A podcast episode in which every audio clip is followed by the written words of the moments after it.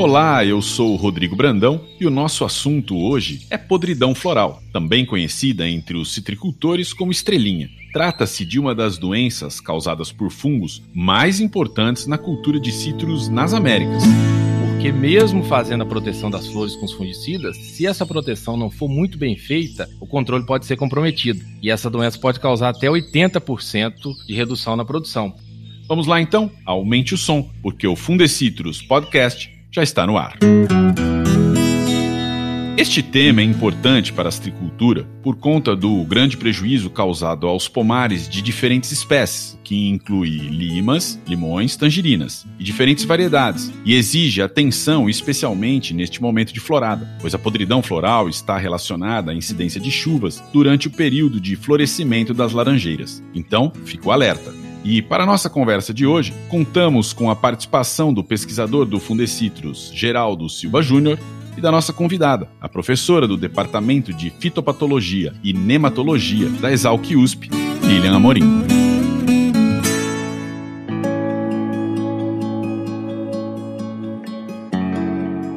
Olá, Geraldo, seja bem-vindo ao nosso podcast. Tudo bem com você?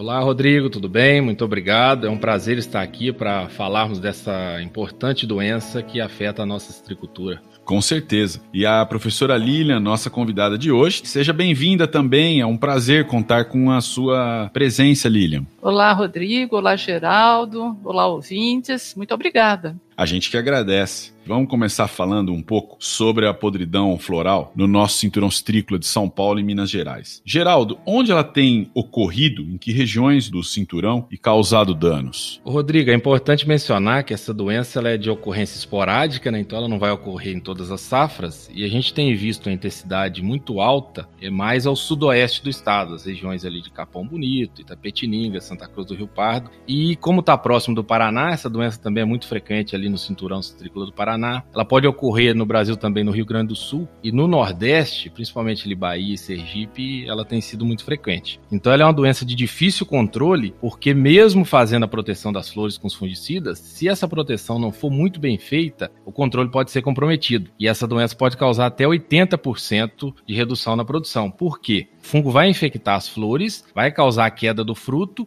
e fica retido apenas o cálice, que dá o nome de estrelinha, como você já havia mencionado.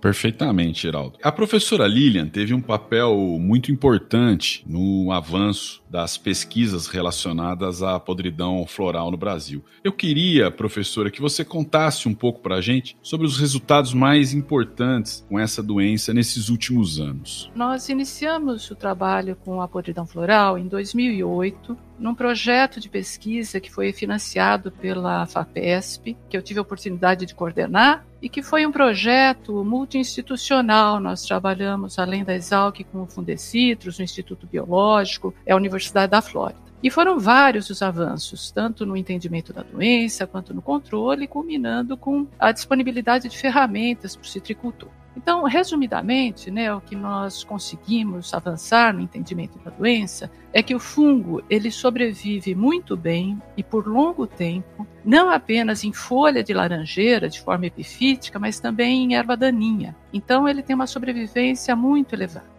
Do ponto de vista de dispersão da doença, nós vimos também que há vários mecanismos de dispersão, mas o principal continua sendo respingos de chuva. Na infecção do fungo, o que nós vimos é que ele é capaz de infectar botões brancos já desenvolvidos e flores abertas, mas não é capaz de infectar botões pequenos. Isso porque os botões jovens de citros, eles têm uma resistência inerente, tanto estrutural quanto bioquímica, eles têm muito oxalato de cálcio, por exemplo. E, finalmente, do ponto de vista de crescimento da epidemia, a epidemia ela cresce de uma forma muito rápida, porque os sintomas aparecem logo após a infecção, a latência é muito curta. Então, tudo isso nos auxiliou a compreender melhor a doença e a recomendar o controle quando as condições são favoráveis.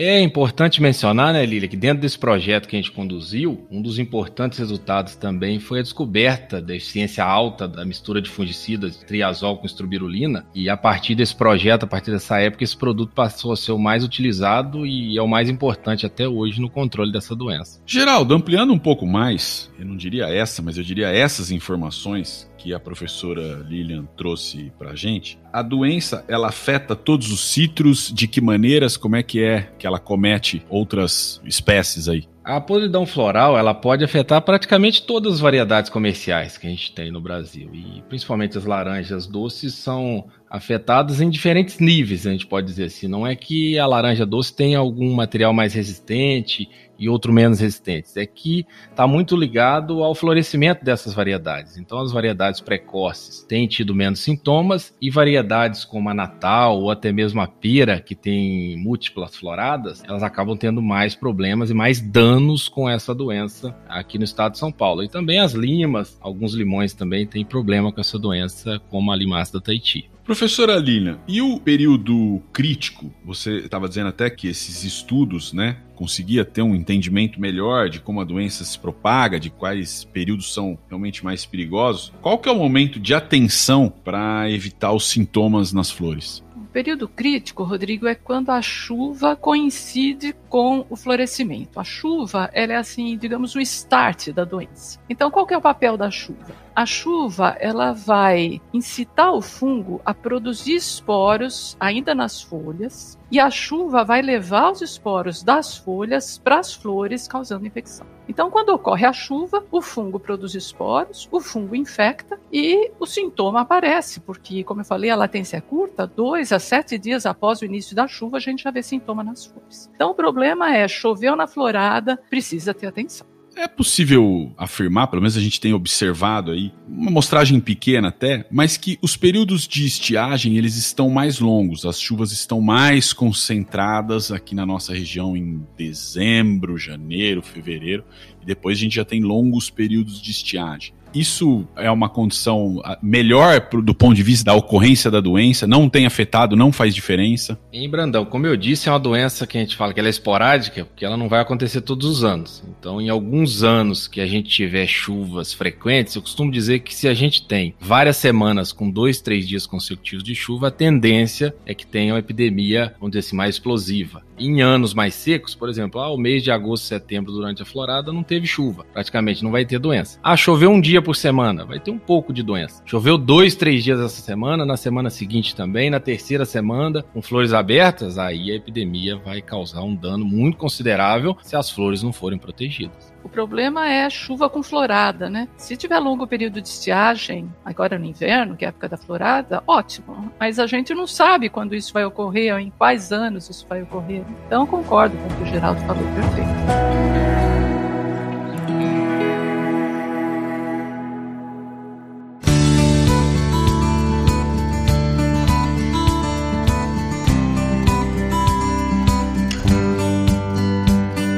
Geraldo, vamos falar um pouco agora sobre as estratégias de manejo. Você poderia dizer para a gente quais que são as ações, as medidas mais importantes? A gente pode separar as medidas, vamos separar aqui antes da florada e durante a florada. Então, antes da florada, o produtor tem como utilizar, por exemplo, a irrigação, ele pode fazer a irrigação e antecipar o florescimento, ou até mesmo uniformizar o florescimento, para que as flores não ocorram durante o período chuvoso. Outro ponto muito importante é a adubação um pomar bem adubado, a tendência é que tenha menos problema com podridão floral. Inclusive, a gente tem visto nos projetos em parceria com o IAC que a adubação com nitrato de cálcio ao invés de nitrato de amônio tem sido muito importante para esse controle, porque, como a professora já mencionou, nas flores ali a presença do oxalato de cálcio tem essa importância em, em reduzir as infecções. E um terceiro ponto, antes da florada, é eliminar plantas que estão debilitadas, com outras doenças, que essas plantas podem florescer antes, o fungo se multiplicar nelas e a doença começar nessas plantas debilitadas e depois passar para as plantas que estão saudáveis, sadias no, no pomar. Aí durante a, a, florada, aí a gente vai ter que fazer uso do controle com a proteção das flores com fungicidas. Essa é a medida mais importante durante a florada e a gente não tem dúvida nenhuma. Se choveu, vai ter que fazer a proteção e o Fundecitrus tem ajudado os tricultores com o nosso sistema. Bom, dá para a gente dizer então que são duas etapas, né? Uma etapa de prevenção aí pré-chuva e aí com a ocorrência de chuva, que você tem maior incidência da doença, então você tem um segundo momento com outras estratégias. Professora Lilian, para auxiliar o tricultor na definição do momento adequado, a Exalc, o Fundecitrus e a Universidade da Flórida desenvolveram um sistema de previsão da podridão floral. Eu queria que você explicasse um pouco melhor como é que funciona essa ferramenta. Perfeito, Rodrigo. Essa ferramenta, ela auxilia a prever riscos de infecção. Então, como é que ela funciona? As estações meteorológicas, elas conseguem registrar os períodos de molhamento e as temperaturas que ocorrem nos pomares. Essa combinação de período de molhamento e temperatura nos permite prever a germinação do fungo. Quanto maior a germinação, maior o risco de ocorrência da doença. Então, o sistema funciona da seguinte forma: cada estação meteorológica que está instalada no pomar envia para o sistema essas informações de período de molhamento e de temperatura. O sistema calcula o risco e emite o risco imediato, né, para aquele momento. E também a emissão de risco ela ocorre para os quatro dias subsequentes, baseado na previsão do tempo. Então esse sistema ele também foi fruto dessa parceria, como você falou, né, desde 2008, e hoje ele está sendo gerenciado pelo Fundecitrus, né? Então, desde 2016, quando ele foi lançado, é o Fundecitrus que se ocupa de todas essas atividades aí de emissão de risco nós, eh, durante a nossa parceria, nós fizemos uma série de experimentos testando o sistema. Né? Então, eh, os experimentos que nós fizemos eh, nos permitiram afirmar que o sistema ele promove uma redução de até 75% no número de aplicações de fungicidas em relação ao sistema convencional. Então, ele ajuda bem o citricultor né, na economia do controle dessa doença. Então é importante mencionar também, Lili e Rodrigo, o que o Fundecitos tem feito, como a Lília falou. A gente envia esses alertas que o sistema gera para os tricultor via o WhatsApp e hoje a gente tem praticamente 200 estações instaladas em todo o Parque Citrícola. Temos estações também lá no Triângulo Mineiro, no Paraná. Então a gente faz esse papel de enviar os alertas do sistema e junto com esses alertas a gente envia também a previsão de chuva para os próximos quatro dias para que o produtor possa se programar. Então é uma forma de ajudar gratuitamente os tricultores, como a Lília Disse, é fruto de pesquisa de vários anos, de parceiros muito bem consolidados aí na, na pesquisa com essa doença.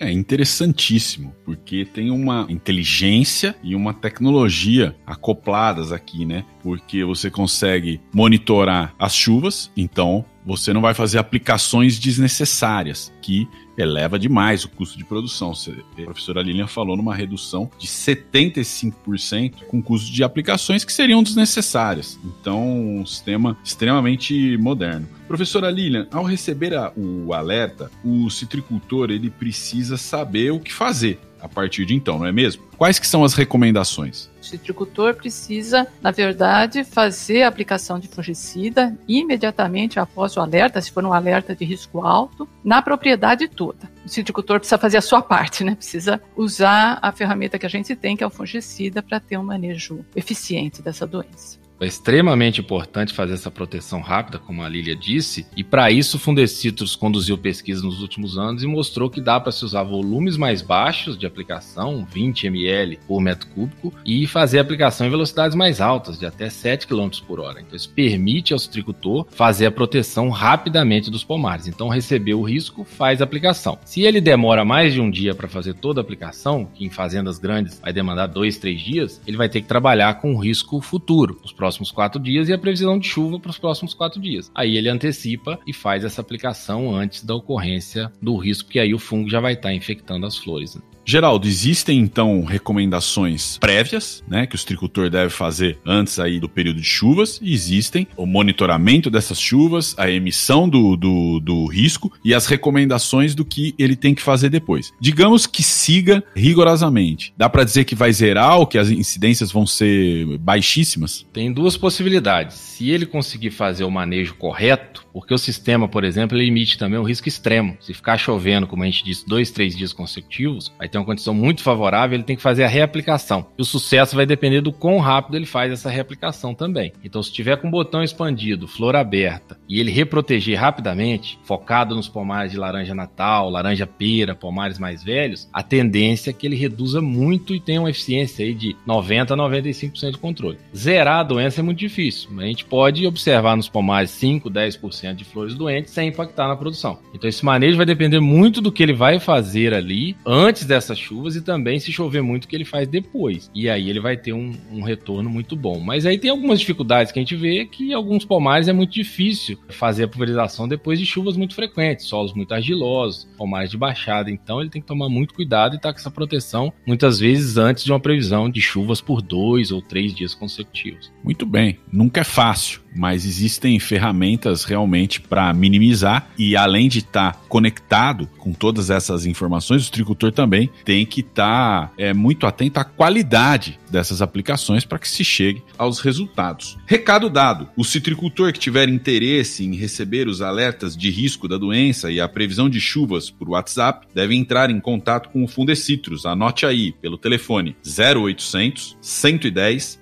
2155. De novo, 0800 110 2155 ou com um dos agrônomos da instituição da sua região. O produtor pode encontrar mais informações sobre a doença e sobre as medidas de controle no Manual de Podridão Floral e no Guia de Controle, disponível para download gratuito no site do Fundecitrus. Obrigado, professora Lilian, pela participação. Sou eu que agradeço, Rodrigo, muito obrigada. Um abraço a todos. Muito obrigado, a gente que agradece. Geraldo, obrigado a você também. Oi, Rodrigo, muito obrigado a você e aos demais ouvintes, a professora Lilian. Até uma próxima oportunidade.